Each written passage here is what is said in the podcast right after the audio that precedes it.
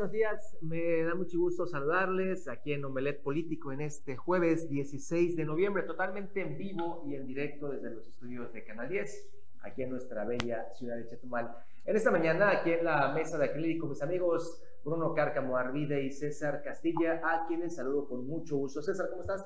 Buenos días. ¿Qué tal, Juan Pablo? Buenos días, Bruno. Muy buenos días y por supuesto, muy buenos días a usted. Gracias por estar una vez más aquí con nosotros. Estamos iniciando una emisión más de Olet Político con mucha información para compartirle todo lo que ocurrió allá en la conferencia de prensa de Buen Fin, todo lo que tenemos no, porque prácticamente un funcionario federal se robó la nota prácticamente a lo que íbamos, ha quedado en segundo término, y el comportamiento de estos funcionarios federales que creen que le hacen un favor a la ciudadanía por estar en los puestos, pues es lo que vamos a darle a conocer y pues lamentablemente el comportamiento de este sujeto. En breves le voy a dar todos los detalles.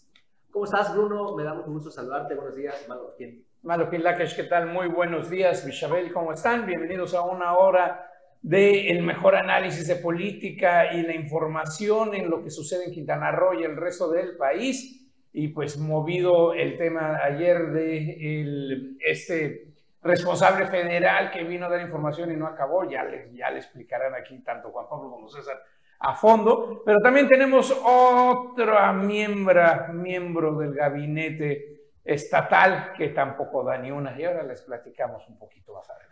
Efectivamente, así que no se pierda Omelet Político, ya nuestra superproducción está preparando todos estos videos, la información nacional también que eh, se está dando con el tema de la terna ya enviada por el presidente al Senado y a ver si, si, se, las, si se la aprueban a Andrés Manuel López Obrador. Pero bueno, como cada mañana vamos a hacer este recorrido matutino por las plazas que tenemos de Canal 10, nos vamos a ir hasta Tulum Claudia Sheinbaum Pardo, eh, eh, pues prácticamente la virtual candidata de Morena a la presidencia del país, estuvo una eh, reunión de la CATEM y justamente en este, en este evento ahí andaba Diego Castañón Trejo, el presidente municipal de Tulum, donde señaló que estos son, pues son, son, son situaciones que generan el fortalecimiento de los derechos de las trabajadoras y trabajadores y aquí tenemos los detalles. Presidente municipal de Tulum, Diego Castañón Trejo, participó activamente en el decimoquinto Congreso CATEM, un evento crucial para fortalecer los derechos de las trabajadoras y trabajadores en el que participó la doctora Claudia Sheinbaum Pardo. Tuve el gusto de estar en la apertura del decimoquinto Congreso CATEM, un encuentro fundamental con sindicatos de CATEM nacional para fortalecer las condiciones laborales en Tulum, confirmó Castañón Trejo. Durante este encuentro de alto nivel, el líder sindical se honró al saludar y compartir ideas con la coordinadora nacional de los comités de defensa de la Cuarta Transformación, Claudia Sheinbaum. Este encuentro no solo representó un espacio de diálogo, sino también una oportunidad para consolidar la visión y los proyectos en pro de la justicia social y equidad laboral en la capital del Caribe Maya. Presencia de gobernadores y autoridades destacadas, entre ellas la gobernadora Mara Lezama y el reconocido político Ricardo Monreal, sirvió como un espacio propicio para debatir y coincidir con la importancia de construir un México más justo y equitativo para todos. Juntos avanzamos en la edificación de un México más justo y equitativo, subrayó el munícipe, destacando la relevancia de trabajar en unidad para alcanzar metas comunes en beneficio de la fuerza laboral y el país en su conjunto. Para Notivisión, Leonardo Hernández. Y continuando con más información, aquí en Otompe Blanco ha iniciado lo que es la iluminación en la comunidad de Revolución, este proyecto que continúa no solo aquí en la ciudad capital, sino que también en las comunidades rurales para llevar este alumbrado público.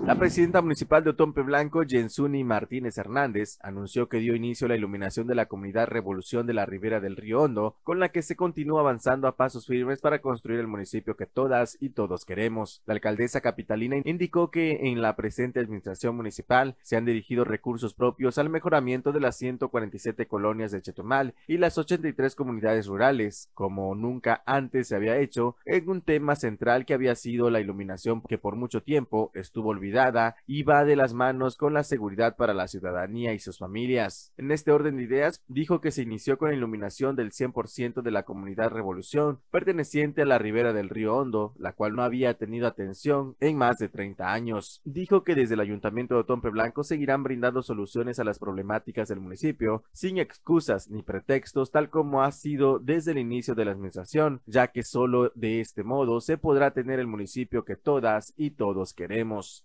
Para Notivisión, Leonardo Hernández. Y en el corazón de nuestro estado, en pleno Mundo Maya, en Felipe Carrillo Puerto, se entregan tres nuevas patrullas como parte de eh, una dotación de parque vehicular para el municipio.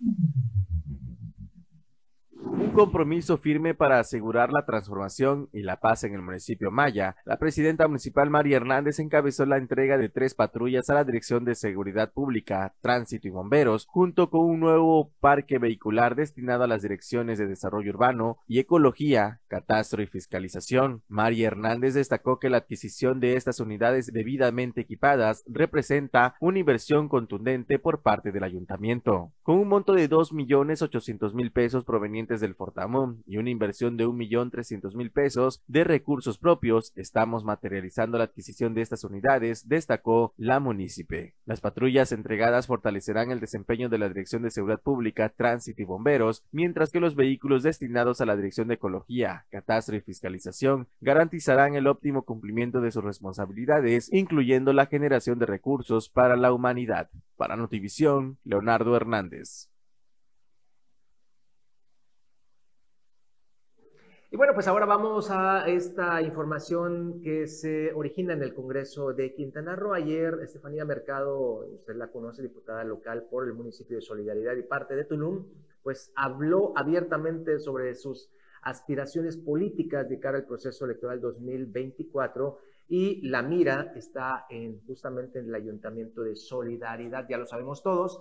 Dijo que pues respeta los tiempos y en su momento estará valorando pedir licencia para separarse del encargo. Recordemos que los encargos de elección popular son irrenunciables, entonces se pide licencia y esto eh, pues sería justamente en las próximas fechas. Aquí tenemos los pormenores.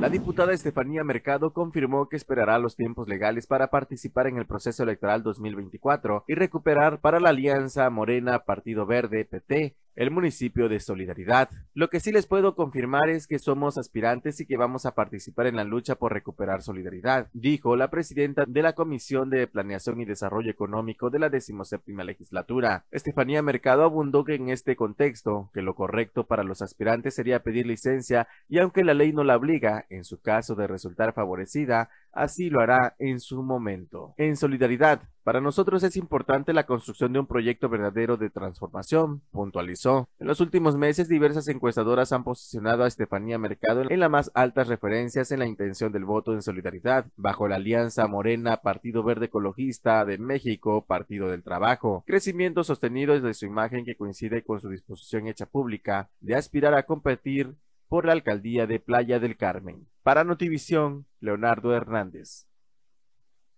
Mientras tanto, en el eh, zona norte también, ahí del estado, la senadora Maribel Villegas Canché ha reconocido la importancia de las Fuerzas Armadas. En el marco de la celebración por el 200 aniversario del heroico Colegio Militar, la senadora de Morena por Quintana Roo, Maribel Villegas Canché, participó en la sesión solemne del Senado para la develación de la placa conmemorativa. La legisladora morenista destacó el papel que históricamente ha tenido las Fuerzas Armadas para el país y lo importante de su formación en el Colegio Militar, desde la solidaridad, la empatía, el humanismo y el don de servicio a México y a los mexicanos. Vivimos una etapa en donde requerimos el apoyo y auxilio de nuestro ejército nacional porque la sociedad lo exige y demanda, y como ejemplo tenemos los recientes desastres naturales que miles de mexicanos han padecido y los esfuerzos que nuestros militares han hecho para auxiliar a la población en estas situaciones. Es muy merecida esta placa en el muro de honor del Senado de la República, porque como lo mencionó el secretario Sandoval, ellos dan todo por la grandeza de México, afirmó la senadora Maribel Villegas. Reconozco su invaluable labor en el auxilio y ayuda de millones de mexicanos y como lo dijeron, nuestro país demanda la suma de esfuerzo entre gobiernos, instituciones y la propia sociedad. Por ello, esta noble institución y el Senado compartimos el objetivo de velar por la seguridad y bienestar de cada mexicano. Por ello, mi reconocimiento al heroico Colegio Militar, agregó la legisladora Villegas Canché. Para Notivisión, Leonardo Hernández. Y en Tulum, como parte del apoyo que da el municipio, 11 adultos concluyeron su educación media superior.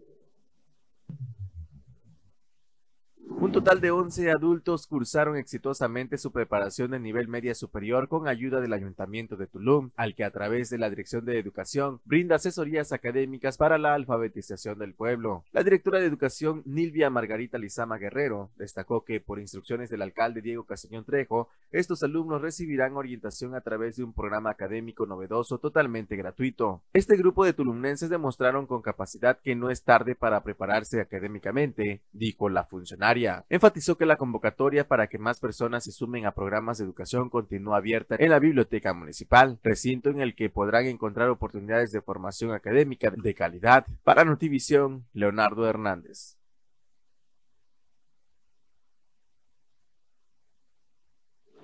Ahí está pues parte de la información. Eh, mi estimado Bruno, César, igual a nivel nacional, y eso lo conoces perfectamente, Bruno, está una propuesta actualmente en la Cámara de Diputados, la disminución de las jornadas laborales de 48 a 40 horas de manera semanal.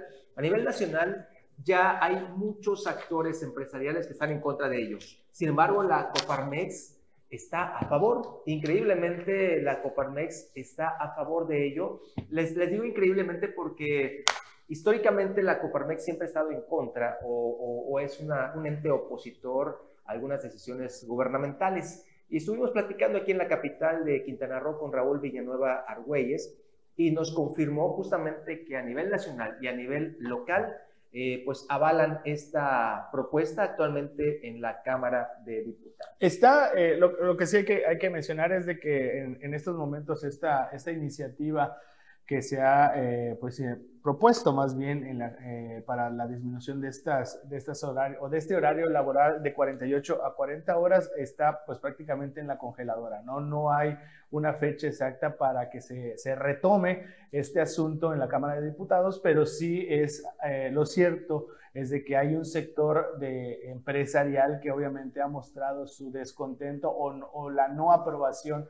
de esta, de esta iniciativa. Y, bien, como bien comenta eh, Juan Pablo, esta pues, eh, pues postura por parte de la Coparmex de cierta forma sí, eh, sí sorprendió de cierta manera al sector empresarial por lo que representa el disminuir esta, este, esta jornada laboral de ocho horas, obviamente menos, para que no solo sea el domingo o un día de descanso, sino que ya hayan dos días de descanso por semana para los trabajadores, eh, obviamente, de, del sector eh, empresarial o más bien de la de lo que es este, no, la iniciativa privada, ¿no? Para mencionarlo de esa forma, ¿no? Entonces sí está ahí eh, la propuesta, la, ya se alzó la voz por parte de la Coparmex, entiendo que la postura de la Coparmex en la zona sur del estado, pues obviamente es la postura que está teniendo la Coparmex a nivel nacional, pero pues ahí está el llamado a los diputados eh, federales para que se retome esta iniciativa, pero pues si quieren vamos a ver... Sí, ¿no? Vamos a ver. O vamos a ver la, la información, ahí te lo comentamos.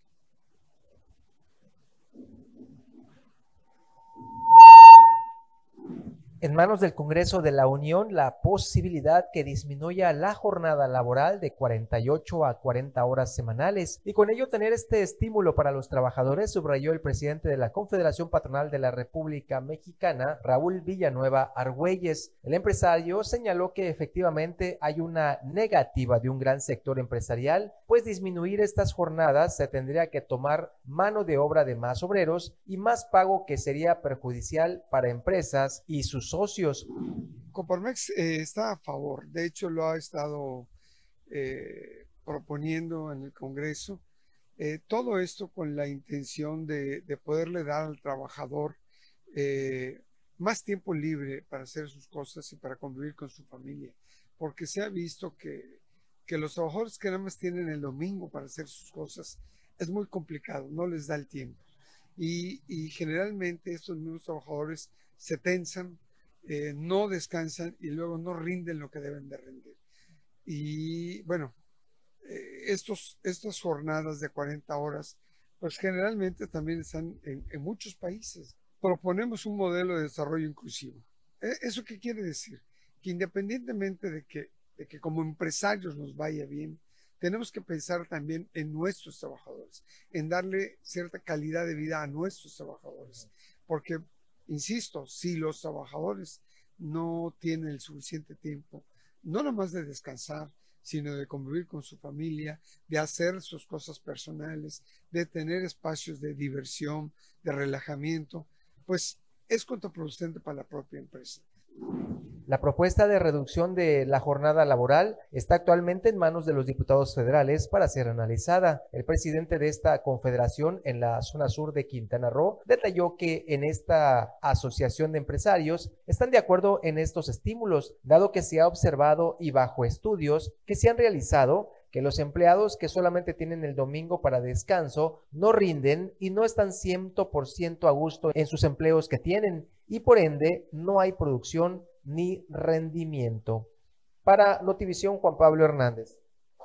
Oye, Juan Pablo, muy cierto lo que mencionas ahí, y esa es la gran división, porque mientras que los trabajos repetitivos eh, eh, no se son, son los más beneficiados por esta reducción, o sea, imagínate, estás ocho horas ensamblando, ocho horas trabajando en el tren Maya, o sea, este tipo de trabajos repetitivos son los más eh, beneficiados por parte del trabajador, pero ciertamente por parte de la empresa son los más afectados. Claro. Porque, porque tienes que contratar más personal. y aumentan tus cuotas. El asunto es que aumentan tus cuotas que le pagas al gobierno. Por otra parte, lo que son eh, trabajos no repetitivos, trabajos de oficina, trabajos que requieren otro tipo de actividad, ahí sí se ha visto el incremento de productividad dentro de las oficinas hasta en un 30% de los trabajadores si los tienes en descanso de más, hasta el colmo de ya las nuevas empresas de telecomunicaciones em, e, e, empresas de, que tienen que ver con Internet y demás, como Facebook, este, todas estas que tienen hasta ping pong y la gente está en un albergue en las oficinas. ¿no? E, esos son los dos extremos, pero lo cierto es que la tendencia va, después del COVID quedó clarísimo que la tendencia en, en, en el mercado laboral va cada vez a menos presencia física en los sitios de trabajo. Es correcto. Bueno, pues ahí tiene su, usted sus mejores opiniones, puede hacernoslas llegar a través de nuestras redes sociales, comparta con nosotros y también interactúe, por supuesto. Gracias. Y nos vamos a ir un cortecito, regresamos con más. El profe de la información también ya viene a escena. Pues ya estamos de regreso aquí en Omelet Político. Les había señalado, ya está el profe de la información, Anuar Moguel, a quien saludamos con mucho gusto. Estimado Anuar, buenos días. Buenos días, Juan Pablo, César, Bruno. Buenos días, sobre todo al público de Omelet Político. Bienvenidos. bueno, ya empezó, pero yo acabo de llegar. bueno, no sé si ya tiene nuestra producción esta, la historia, la historia de la Canaco, la llegada de este director de la Procuraduría Federal del Consumidor. César nos tiene una parte, la primera parte, yo le tengo la segunda. Está buena la historia. Para que bueno, bueno, pero a ver, ¿por qué no dan contexto? Empezamos, capítulo 1. Capítulo 1. Obviamente, eh, antes de iniciar, bueno, eh, en el medio eh, de comunicación o periodístico tenemos la, digamos, costumbre de llegar un poco más temprano de cuando inicia cualquier tipo de evento con el objetivo de poder conseguir mayor información respecto a lo que es el evento en el que nos invitan. Eh, en el tema de la Profeco, obviamente Chetumal no tiene representación desde hace ya varios años, cinco eh, cuatro o cinco años. Entonces, una de las solicitudes que ha tenido no solo la ciudadanía en general, sino obviamente también el sector empresarial, es tener una representación de la Profeco en Chetumal y más ahora que viene o cada vez de que cada año se presenta lo que es esta edición del Buen Fin aquí en la capital del estado. Pues vamos a lo que sucedió. Israel Francisco Malacón Osuna, quien es el representante o el que cobra como representante de la Profeco en esta zona sur del país, pues eh, llegó al evento y no tenía, bueno, prácticamente llegó, o como coloquialmente se dice, llegó a la guerra sin fusil, no tenía información de absolutamente nada y al momento de ser cuestionado sobre eh, estos temas que le estoy dando a conocer, pues no supo ni qué contestar. Pero vamos a ver todo lo que ocurrió antes de iniciar en esta conferencia de donde se daban los pormenores del buen fin. En un vergonzoso episodio durante la conferencia de de prensa para los pormenores del programa federal del Buen Fin 2023 en la zona sur de Quintana Roo, el representante de la Procuraduría Federal del Consumidor Profeco, Israel Francisco Malacón Osuna, demostró una alarmante falta de profesionalismo y empatía al ser cuestionado sobre la situación de abandono de la oficina de Profeco en Chetumal. Ante las preguntas de los medios de comunicación acerca de la atención al público, la ubicación de la oficina que está abandonada, y cómo presentar denuncias en Profeco, Malacón Osuna no solo se negó a proporcionar información, sino que también adoptó una actitud grosera y evasiva. La falta de transparencia y la arrogancia exhibidas por el representante federal solo sirvieron para profundizar la preocupación de la ciudadanía respecto a la ausencia de una representación funcional de Profeco en la capital del estado. Es particularmente desconcertante que en un evento destinado a informar sobre el buen fin, un programa que supuestamente busca proteger los derechos de los consumidores, el mismo representante de la Profeco se mostrara reticente a abordar problemas críticos que afectan directamente a la población de Chetumal. Tema aparte, preguntarle, ¿los empresarios demandan la instalación? Solamente para mencionar asuntos del buen fin. Porque los empresarios piden una oficina de la Profeco aquí en Chetumal ha sido una de las cuestiones. Ahorita, lo comentamos ahorita. No, porque se va a hablar, para no, no entorpecer el tema del buen fin. Por favor, no quiero ser grosero. No, no, no, tampoco lo nosotros. lo comentamos ahorita después de la rueda de prensa. No, preguntarle, los, lo, a ver. ¿qué avance llevan las cuestiones para una oficina aquí en la Profeco? Tenemos oficina aquí, en, aquí en su municipio. ¿Cómo los, ¿Cuántas quejas han recibido? ¿Cuáles son los lo comentamos, por favor. No, porque, bueno, este es, por favor, para no entorpecer el tema del buen fin, por favor, este es un tema aparte. De esto. ¿Cuántos trabajadores tienen en la oficina aquí en Chetumal? Son dos. Son dos. Sí. ¿Pero en dónde está? Lo, lo, comentamos ahorita, por favor. Sí, lo que más que no, por favor. no ubico dónde está la Y les doy mi número de teléfono personal, nos comunicamos también por ese medio. Por en favor. este año, ¿cuántas no, quejas no habrán? En, con en, este, en este año, ¿cuántas quejas habrán recibido? Por favor, jóvenes. Y en el caso del buen fin, cómo evitar. Nos, que... nos, esperamos a la rueda de prensa, por favor. La cerrazón evidenciada por Malacón Osuna deja en claro que la solicitud del sector empresarial y la ciudadanía en general de contar con una representación real y comprometida de Profeco en la ciudad está siendo ignorada de manera flagrante. La actitud de Israel Francisco Malacón Osuna no solo es un desprecio a la labor periodística y al derecho del público a la información, sino que también plantea serias dudas sobre el compromiso de Profeco con la defensa de los derechos del consumidor. Para Notivisión, César Castilla. Pues. La primera parte. esa, esa es la primera parte, pues sí, hay el manoteo y demás de este... tratar de poner la mano para tapar la cámara. Eh, mira, mira, mira. Están no, 60, hombre, eso es otro Echeverría, hay otro del, del es, es, absurdo esta, es absurdo esta actitud de un delegado federal o de un director federal, porque al final de cuentas los periodistas somos el vínculo entre sociedad y gobierno la sociedad dice, oye, pues nosotros queremos saber dónde nos dirigimos y tenemos una situación de, en donde no nos respetan los precios como consumidores, etcétera. Aquí en Chetumal no tenemos una representación tal cual como allá en Cancún y por eso es que pues fuimos con ello. Bueno, ahí está.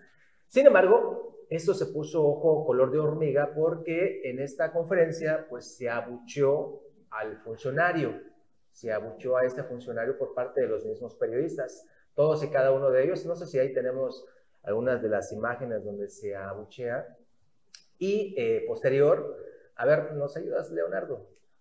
Ahí está justamente el momento. Vamos a escuchar con, con audio.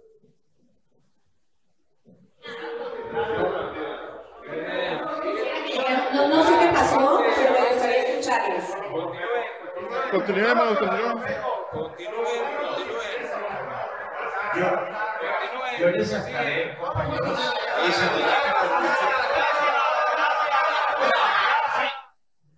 Bueno, este fue el abucheo, pero la cereza del pastel, sí, sí hay cereza en el pastel, fue cuando de manera intransigente, y de verdad que me dio mucha pena ver esta actitud, la de Carla Almanza, la secretaria de Desarrollo Económico, que se levantó de la mesa para acallar, para tratar de que los medios no transmitieran ni una sola de estas Y lo dijo tal cual, ¿eh? No transmitan. No transmitan. Y este, pues ahorita lo vamos a ver ya el momento preciso. Hola, eh, les voy a pedir un favor. Algo que ha caracterizado al gobierno de nuestro gobernador y les pido por favor que no transmitan. Yo, yo sí quiero pedirle respeto porque como... Mira,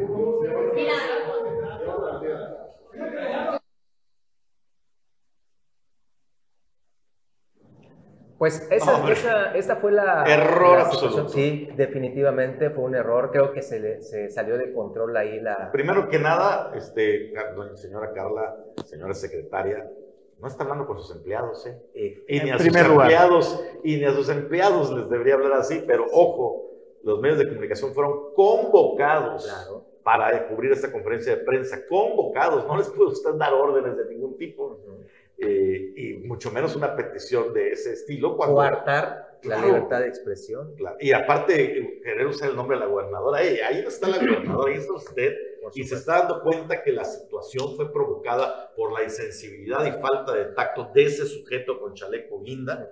Entonces, pues, mire, hasta mucho hicieron los periodistas quedándose. Es que más que nada nos quedamos, eh, y, y- y- y me incluyo, ahí estuve yo presente, nos quedamos por, eh, por el presidente de la Canaco, por, por Amir eh, Padilla Espadas, de que pues de cierta forma él siempre se ha comportado como un caballero ah, hacia nosotros, siempre ha estado pues ahí eh, al momento de solicitar información a través de la Canaco, siempre ha habido una respuesta de cierta forma respetuosa y siempre el trato ha sido pues de esa forma, ¿no? Respeto tanto para, para el presidente de la Canaco, tan, obviamente como de él hacia nosotros. Pero pues este sujeto que vemos en pantalla de plano es lo que sucede cuando a un tipo le dan un cargo o, y, y sin, el, sin el afán de, de ofender, pero un, un carguito y se suben un- a un, a un blog y se marea, ¿no? Y eso es lo que le sucede a este sujeto. Lamentablemente es eh, el actuar de este, de, este, de este funcionario y pues esto fue lo que ocurrió y lo que desencadenó por su forma de, de conducirse y, y obviamente incluso hasta su inexperiencia, ¿no? No, y como, y, y, este, a ver, uno de los temas bien importantes es que no es un evento en donde se invitó a la prensa para que cubriera, no, es una conferencia de prensa, o sea, es un evento específico hecho para la prensa, hecho, para contestar no- no hay preguntas. público. No hay más No hay público más que sí, por eso, por eso hay que, hay que recalcarlo, o sea, no estaban ustedes en medio de un evento y era un sector que se estaba, como le quieran poner, le- cualquier el, cosa. el error, Bruno, de la secretaria Carla Almanza, porque estuve viendo las transmisiones de, de varios compañeros, nunca se le faltó el respeto a, No, a la secretaria. no, ¿eh? no, no. Yo escuché clarito que le decían, a ver, a usted secretaria le escuchamos, a mí le escuchamos, a ese sujeto ya no queremos escuchar. Nada, nada de- No queremos escucharlo. Y ella se puso a, de- a tratar de defender al funcionario federal. Y, mencionando, la y mencionando a la gobernadora, que de plano y un completamente eh, erróneo, ¿no? Y no- que de paso se ha dicho su función y su labor es casi nula y es este, eh, eh, no nada más eh, como muestra ahorita la conferencia de prensa, sino trata de poner una denuncia por un producto pasado en malas condiciones que te vendieron No, pues. o algo que alguien te tomó el pelo, que eso su- sucede todo el tiempo aquí en el sur precisamente por la falta de representación de una oficina que esté ahí y no hay forma de levantar el ano. O sea, te piden que lo hagas por Twitter o que lo hagas por redes sociales y que luego llenes, nunca va a ningún lado. Si tuviéramos representación del consumidor en la ciudad y en el sur, muy distinto sería Claro. el trato de las cadenas y la venta de productos Claro. en malas condiciones. Bienvenido, venga a hablar del buen fin sin ningún problema, nadie le preguntaría nada. Eh, ya nos tenemos que ir a un corte, nada más una pregunta a César. ¿Y se suspendió la conferencia? No, la, la conferencia eh, concluyó, al final de cuentas eh, eh, se dio los pormenores de cierta forma de la, del buen fin, por cierto, inicia a partir del 17 de, de, de, de, Y es que la nota- y termina la el nota 20 ya no fue el Buen Fin. No, ya no. Ya este sujeto se llevó prácticamente la, la- la nota al final de cuentas, pero pues lamentablemente eso fue lo que sucedió. Pero sí se dieron a conocer las fechas. Eh, va a haber de cierta forma también monitoreo por parte de la Canaco para eh, eh, pues tener ahí que las promociones se cumplan y, te- y una de, los- de las cosas que también se dieron que es importante, se dijo que la Canaco ha detectado también empresas que han hecho mal uso de estos, de estos Logos. eh, logos del buen fin, entonces hay que estar muy pendientes, pero ¿qué cree? Lo lamentable que a quienes hay que denunciar o para a donde hay que ir a acudir a denunciar es precisamente a la Profeco, donde pues el trato a la, a la gente pues es como este sujeto se conforma. Cierro nada más con una, algo que comentó Anuar hace un ratito de manera muy somera. Ojalá que no trate así a sus empleados, doña Carla Almanza. Sería trágico, sería muy delicado que trate a sus empleados de esta forma, porque si así quiso tratar a la prensa, imagínense cómo tratará a los trabajadores de la Secretaría de Desarrollo Económico. Y bueno, nos vamos un cortecito y regresamos con más. Y bueno, ya estamos de regreso y como puede ver, ya nos acompaña aquí en la mesa, en la mesa de acrílico Erika Corneli. ¿Qué tal, Erika? Buen día. Buenos días, Bruno. Muy encantada de estar aquí un jueves más, de verdad, para tocar todos los temas que se vengan. Aquí está Anuar. Ahí tenemos un ratito, ahí tenemos un ratito que, que- que desmenuzar. ¿eh? César. Hoy me son de más. Ay, sí, qué bueno. Bueno, ahorita. Bueno, y mientras tanto, a ver, les comentábamos al inicio del programa otro, eh, pues ahora sí, otro miembro de la administración pública, eh, también da mucho que desear aquí en el estado de Quintana Roo, y es que Lilian Villanueva Chan, la, directora del Instituto de la Cultura aquí en Quintana Roo, pues anunció eh, que se cancela el Festival de la Cultura del Caribe en su edición 2023, ya que la federación no tiene presupuesto. Esto que están viendo en pantalla son las imágenes de Pecuca 2021. Fue el último celebrado y todavía esto se eh, celebró, se, llevó a cabo en la administración de Carlos Joaquín. ¿Por qué es importante decir esto? Porque precisamente la eh, Lilian Villanueva está declarando que no se lleva a cabo porque no hay recursos federales, no entraron los recursos federales y por eso los 300 no alcanza, solo tiene 350 mil pesos y esos 350 mil pesos no alcanza para pagar artistas y demás, lo cual es muy extraño y el dinero lo va a eh, destinar precisamente para eh, obras en la zona maya y obras eh, en otro lado. Pero aquí va lo interesante, porque estas son con el mismo presupuesto que no estaba de más. Y aquí está una declaración también, también de Lilian Villanueva. En esta ocasión no hay recursos, aunque estamos en negociaciones con la gente de Cultura de México, pero la verdad es que el tiempo ya está muy metido. Todo esto lo debió haber solicitado la administración pasada, pues los recursos se solicitan con un año de anticipación y es por eso que estamos llegando y trabajando para el próximo año en el que ahora sí esperemos tener un recurso listo. Nada más que esto no lo declara este año, esto lo dio a conocer hace un año cuando canceló el 2022. Así que claramente era responsabilidad de ella gestionar desde hace un año todo el tema de los recursos, meter cómo esto era posible, demás. Y aún así, si pueden ver eh, en estas capturas de pantalla, la mayoría son grupos locales de Chetumal. Sí. que de eso se trata el Bueno, festival, a- Dale del Impulso. Aquí hay un detalle, sí, eh, es posible, y tienes la razón ahí en decir, bueno, ya pasó un año, entonces... Era su responsabilidad. Pero lo cierto es que desde la federación se puso un, un tijeretazo brutal a estos temas de, los festivales. Este festival que se realizó en 2021 fue el último que se realizó por Jacqueline Estrada Peña, que también fue muy criticada por este asunto, y creo que finalmente dijeron, bueno, vamos a hacerlo como salga, porque este fue virtual. Estamos en pleno Sí, COVID. Además, estamos en- en la pandemia, 2020, entonces- 2021 entonces, fue pandemia. Por eso dijeron, no, bueno, la hacemos virtual y, y entre que no hay lana y demás. Estas fotos, por ejemplo, fueron del único evento público, muy controlado, que fue aquí en la biblioteca Javier Rojo Gómez. Lo cierto es que desde que empezó la administración federal de Andrés Manuel López Obrador, el tema de festivales se recortó muchísimo. Más allá de las gestiones o no, la federación no está dando dinero para estos, para estos eventos.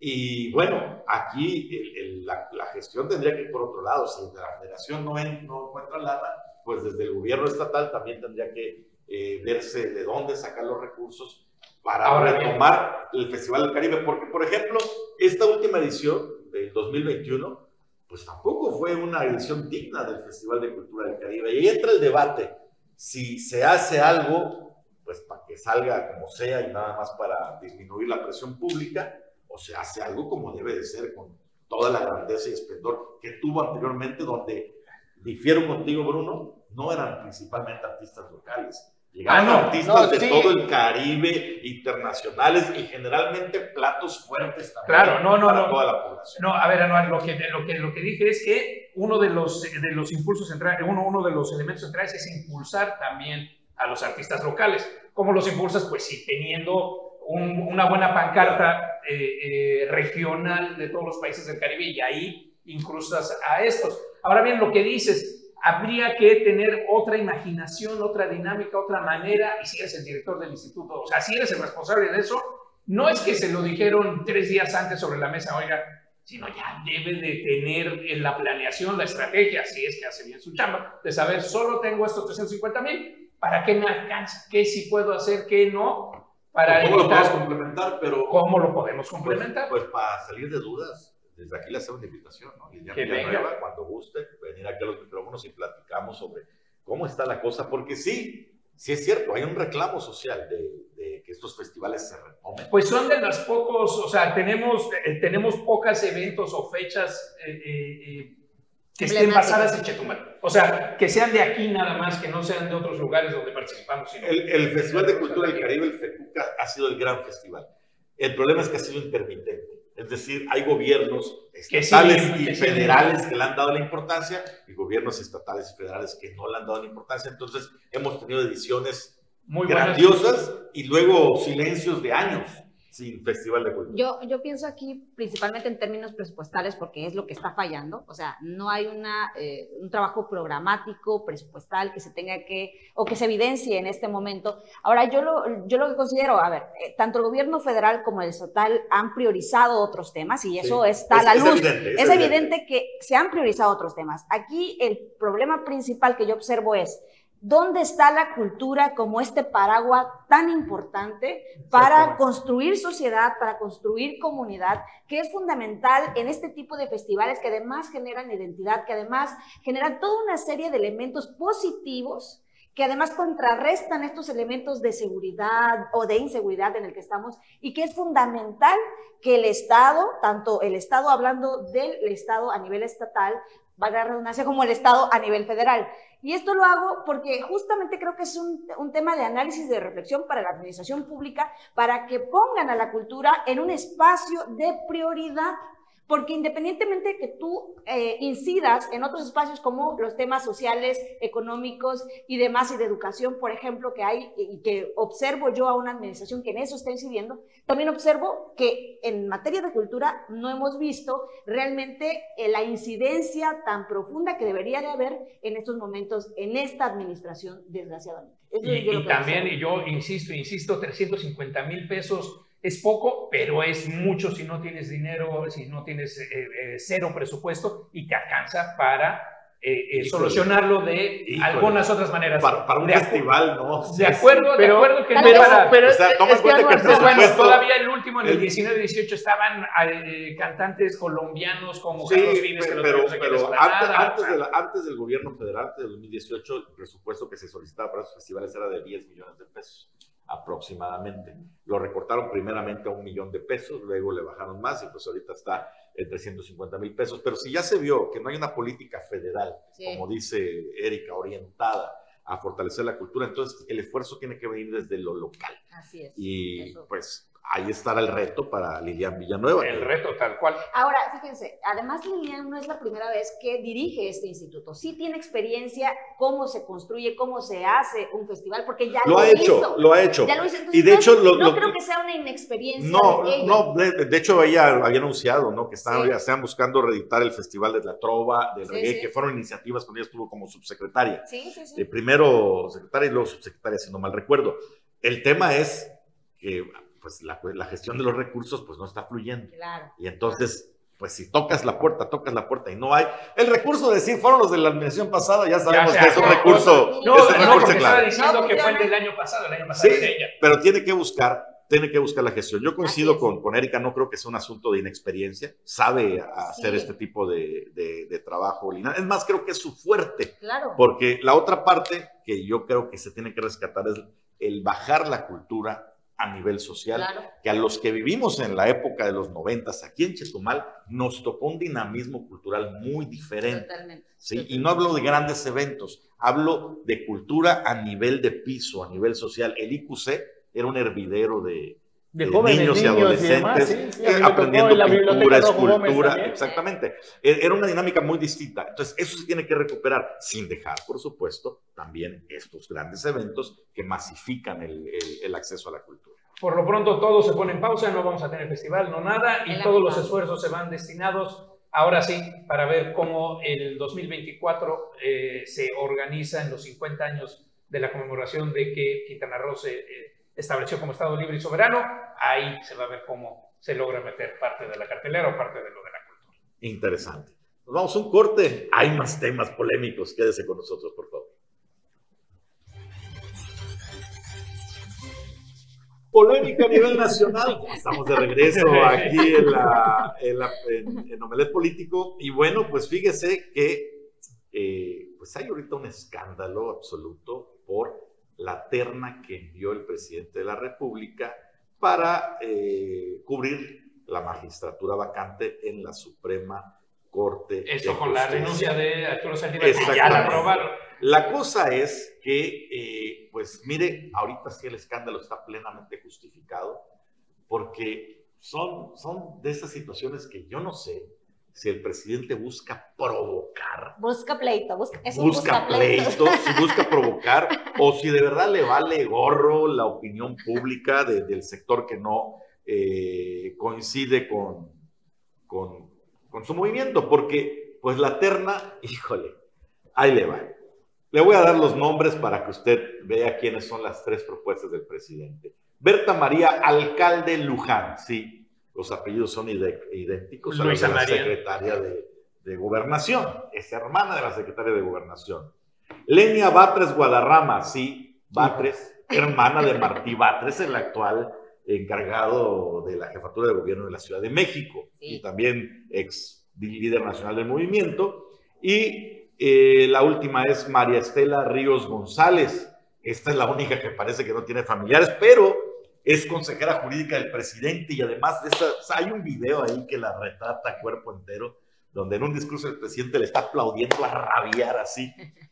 Y bueno, no es novedad, lo Se comentaba, parece. hasta está igualita, lo comentaba en otro espacio, no es novedad que los presidentes propongan a gente afín, Gente afín, para, claro. la- para los ministros, pero se cuidaban ciertas formas. Y aquí pues el debate es, ok, pero si los del PRI hacían lo mismo, ponían a sus cuates, sí, pero pues no compartían apellidos, no era la hermana, no era la comadre, pero a fin de cuentas también eran imposiciones, allá había hipocresía, y aquí, ¿qué podemos decir? Aquí hay cinismo. Cinismo, Aquí hay ¿no? cinismo. Bueno, pues también, o sea, a ver, el cinismo sí entiendo ahí, pero también entiendo la otra parte de, a ver, ¿que ¿a quién esperaban que Pero, pusiera pero el se, presidente? se ve muy mal, Bruno. Sí, bueno, pero ¿a quién esperaban? A A ver, el presidente no iba a decir, a ver, el PAN, pónganme, pónganme a tres Claro que candidatos no. ustedes para que los coloque aquí. El y problema- menos en este presidencialismo. O sea, ya tendríamos que estar acostumbrados a saber que iba a poner personas muy, muy cercanas, porque es un puesto clave. Pero cuida las formas, Bruno. Mira, cuida las formas, yo creo ¿no? que sí hay que cuidar las formas, lo que se ve no se juzga, al final de cuentas, en este caso, el presidente Andrés Manuel López Obrador hace referencia a que tiene el respaldo de la ciudadanía y que puede hacer cualquier cosa y todo le perdona. Pero algo en lo que no coincido, mi querido Bruno, es que no podemos normalizar que esto sea así. Es como cuando normalizamos la violencia y bueno, ya murió alguien más, ya asesinaron a alguien más. Bueno, en este caso, hablando de decisiones que toma un poder, que es en este caso el Poder Ejecutivo, que presenta esta terna, no podemos normalizar que el compadrazgo, que el amigazo, eh, justamente eh, haga este, eh, se represente en cuerpo entero en esta presentación de ternas. ¿Por qué? Porque creo que sí hay gente experta con carrera judicial que puede claramente estar participando en una terna como esta y que sea aliada y- o lo que tú quieras del presidente. Creo que lo hay. Incluso sus propias eh, ternas en los anteriores momentos en que se han elegido eh, magistraturas, en este caso ministros, eh, al final han terminado haciendo lo que el presidente no quiere. En este caso, lo que el presidente está buscando es decir, ¿Cómo controlo a quien va a estar en esta, en este mini, en esta... No, ¿cómo, ¿cómo tengo un voto más en la Pero Suprema además ya Corte? lo Que ese tenía, es- ya lo tenía con Arturo Saldívar, en realidad. Pero es que sí. lo puedes tener el voto Claro, lo puedes tener con un perfil bien, Con un- con, ajá, un con un perfil perfil- adecuado. Eh, eh, Es ahí donde veo, con un perfil que no cause tanto ruido. Por eso digo, yo no sé, conociendo a Andrés Manuel López Obrador, que es un máster del caos, yo no sé si lo hace verdaderamente para provocar esto, para provocar que, que- que se hable del tema, que se diga, que hagan berrinche también los opositores. Porque porque además no pueden hacer nada. Porque, Porque no pueden además no pueden nada. hacer nada. Bueno, Y o es sea, que se puede, se puede la votar en oposi- el Senado. El tema No, no, es que no, no, pero, tienen pero, cómo- pero, pero la, ley, la, la ley está así. El presidente tiene la facultad de mandar la terna, son tres. El Senado Decide. debe de, de votar por una de esas tres. Deben de ser electos por las dos terceras partes Así del es. Senado. O puede rechazar el Senado la terna completa. Si la rechaza, el presidente envía una segunda terna. Y si la vuelve a rechazar, Hasta que lo hasta ahí- no, no, no. Ahí en la segunda, si lo vuelve a rechazar el Senado, entonces ya el presidente dice, ah, bueno, pues ustedes lo rechazan, va este. Eso dice la ley. Hoy lo estaba leyendo en el artículo Sí, sí, sí. 96 de, no me acuerdo cuál ley, el nombre completo, ¿no? Eh, también, si el Senado se tarda más de 30 días en, en decidirse, el presidente designa automáticamente cuál de la terna va. En pocas palabras, el presidente va a decidir. Están amarrados. Eh, Pero ya estaban, ¿eh? Sí. O sea, esta, esta O ley sea- no la hizo Andrés Manuel. Esta ley data desde los 90. No, pero a ver, si nos vamos a mayor profundidad, los cambios complejísimos que está viviendo el vecino país del norte, Estados Unidos de América, dentro de sus leyes fueron precisamente porque Trump logró colocar a una persona afina a él, conservador, Y ha cambiado toda la constitución y las leyes en aborto, en derechos de igualdad, Y también causó y un problema. Y claro Ha- que ha causado fíjate, muchísimos Ah, el problemas. impacto, Ah, el pero, ahí le voy a recordar a, a Erika. Había una propuesta de reforma electoral donde se pretendía llevar a Ah. voto esto y A los ver. opositores a Morena se negaron. El No, INE no pero se toca. El INE no, no se toca. cambiar la cara de la moneda, porque no es lo mismo. Ah, no. No es lo mismo. Bueno, ahora a ver, aquí, a ver, escucha, querían que a los ministros se le eligiera por voto directo. Mejor. Te evitas Miren, esto. No, porque un tema muy importante es que quienes van a estar justamente en estos espacios son gente especializada, profesionalizada, que además va a defender derechos. No puedes poner a cualquiera, Designada por el presidente. no puedes poner a cualquiera como sí sucede en, en las diputaciones y demás, que de repente llega gente que A no sabe ver, ni no, leer. pero es que no va a ser así. Va a ser por voto directo de la gente que cubre el perfil, evidentemente. O sea, iba a ¿Quién haber, un- iba a haber, un, iba a haber un procedimiento. Se había dicho que iban a salir propuestas de diputados, de senadores, de partidos y de presidente. Se iba a generar un universo de ¿Cómo propuestas. ibas a garantizar que verdaderamente quedara el mejor? Si Ah, no, no, bueno, tenías el es que no, presupuesto, es- si no ese tenías- ya- y vuelves ya a, y el vuelves pueblo sabio lo iba a decidir. Imagínate. el Ah, bueno, sabio. entonces, pues no nos quejemos tampoco No, pues, presidencialismo absoluto. A ver, ¿cómo ¿no? es que tenemos hoy dirigentes en el Estado que no saben absolutamente nada del espacio en el que está porque el pueblo, bueno, ha decidido por ellos? Bueno, Eso es terrible. pero ¿no? se supone Pero que no haber un Oye, oye, pero a ver, Yo nomás recuerdo que había la posibilidad de evitar esto. Bueno, Ah, no, eso no ibas a evitarlo. Bueno, A ver, a ver, ahorita que están diciendo del pueblo sabio y del pueblo bueno, antes que se nos vaya el tiempo de más, alguien que también está esperando que le diga el pueblo sabio y el pueblo, y el pueblo bueno, es Roberto Palazuelos, que mandó este tweet el día de ayer y ha causado revuelo en las redes, nacion- en las redes sociales eh, eh, nacional y estatal, preguntándole a la gente, a ver, ¿qué dicen? ¿Me voy por el, Senado o como presidente municipal de Cancún? Y ahí ¿Y está, qué va ganando? esperando su encuesta. ¿Y qué va A ver, ganando? ¿Qué cualquier va persona, Ahí sí, cuéntanos. cualquier persona puede decidir o invitar a la gente a eh, que voten por alguna situación que tú El preguntas en las redes sabio, sociales. Pero eso tú lo decides. No, una cosa es una pregunta que hace una persona de forma individual, un ciudadano, que cualquier, cualquiera puede hacerlo, y otra es una institución que quiera poner a decisión del pueblo justamente un tema que requiere profesionalidad, que requiere todo un elemento fundamental para la defensa de derechos, que no puede ser cualquier Va- cosa. Y que Va- mañana se va a resolver, mañana se tiene que decidir Va, sí o sí. va- o va se inscribe o no se inscribe. Va no, hoy. Hoy, hoy. hoy, hoy, se ¿Pero decide. es el viernes en la fecha No, límite? es hoy. Va hoy, ganando 16. para el Senado. Aquí, Ajá. por lo que sí, sí, estoy viendo, aquí está. Hay unos comentarios inadecuados también. ¿no? Otro, otro dicen que entre a la, a la, a la Casa de las Estrellas, al Te Casa de los quiero ver en la casa de las estrellas. Ahí también la gana. Listos, pues bueno, ya. Ahí también la gana. ¡Qué barbaridad! Bueno, No, bueno, se acaba ya, el tiempo. que ya se acabó para que yo no diga nada. Se nos acabó el tiempo. Mañana continuamos con más Omelet Político. Muchas gracias por habernos sintonizado. Anuar, Hasta mañana. Erika, César. Hasta mañana. Hasta mañana, nos vemos. Gracias.